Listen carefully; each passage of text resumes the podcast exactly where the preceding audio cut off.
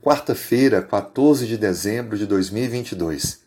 A nossa reflexão de hoje, a orientação do Espírito. O relato bíblico que vamos abordar está em Atos capítulo 8, verso 18 e 19. Vendo, porém, Simão que pelo fato de imporem os apóstolos as mãos era concedido o Espírito Santo, ofereceu-lhes dinheiro, propondo: Concedei-me também a mim esse poder para que aquele sobre quem eu impuser as mãos receba o Espírito Santo. Simão, que aqui é citado, diferente dos discípulos, era um mágico que iludia as pessoas em Samaria. Suas ilusões eram muito convincentes e ele tinha um grande número de pessoas que o circundavam. O evangelho chegou a Samaria e, através de pessoas, se avolumou tendo várias decisões. Dentre as decisões estava Simão, que aceitou o Evangelho. Mais tarde ele vê os discípulos impondo as mãos sobre as pessoas para, sobre elas, estar o Espírito Santo capacitando-as para serem testemunhas. Simão, então, com a sua visão anterior de um ilusionista, de um mágico que enganava as pessoas e vivia financeiramente graças a essas ilusões, ele pensa em mais uma oportunidade para seus ganhos financeiros. Ele pede o poder que tinha sobre os discípulos para a vida dele, para que ele pudesse conceder às pessoas o Espírito Santo. Mas perceba que por trás disso, ele faz então um oferecimento. Ele tenta subornar os discípulos, dizendo: Se vocês me derem esse poder, eu lhes darei dinheiro. Sem dúvida alguma, estava ele pensando em receber com isso futuramente. Mas os discípulos o repreendem de forma dura, dizendo que ele deveria de fato se converter.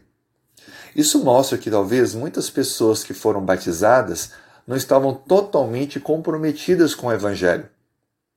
Simão, então, precisou refletir um pouco melhor sobre a sua conversão. O relato bíblico declara mais adiante que ele reconhece que errou e, pelo menos é o que o texto diz, e que ele pede que os discípulos orassem por ele para que nenhum mal acontecesse. Não se fala novamente sobre esse personagem, mas o que importa para mim e para você é entendermos que, apesar do pedido dele ser uma coisa boa, ter o Espírito Santo e poder concedê-lo a outros, os motivos que o fizeram fazer o pedido eram ruins. Ou seja, eu e você precisamos pedir o Espírito Santo de forma diária e contínua, mas os motivos devem ser a nossa conversão, a nossa mudança de vida e o servir a Deus e aos outros. Se esse não for o propósito real, não terá nenhum sentido pedir a ação do Espírito Santo sobre você. Por isso que há uma grande divergência entre prática e teoria. Há uma distância na vida de muitos cristãos entre aquilo que falam e aquilo que vivem. Quanto mais próximos estivermos da obediência à palavra de Deus, quanto mais coerência houver entre nossa vida e a vida de Cristo, será uma evidência de que temos a pessoa do Espírito Santo nos conduzindo. Por isso, ele será de forma contínua e diária, nos dado a cada dia, como uma parte muito importante no processo divino de nos capacitar para a missão.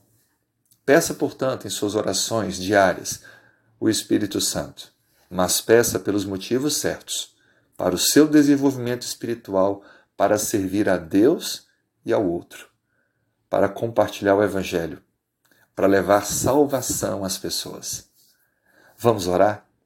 Obrigado, Senhor Deus, pelo dom do Espírito Santo. Nos transforme. Que nós possamos ser instrumentos em tuas mãos.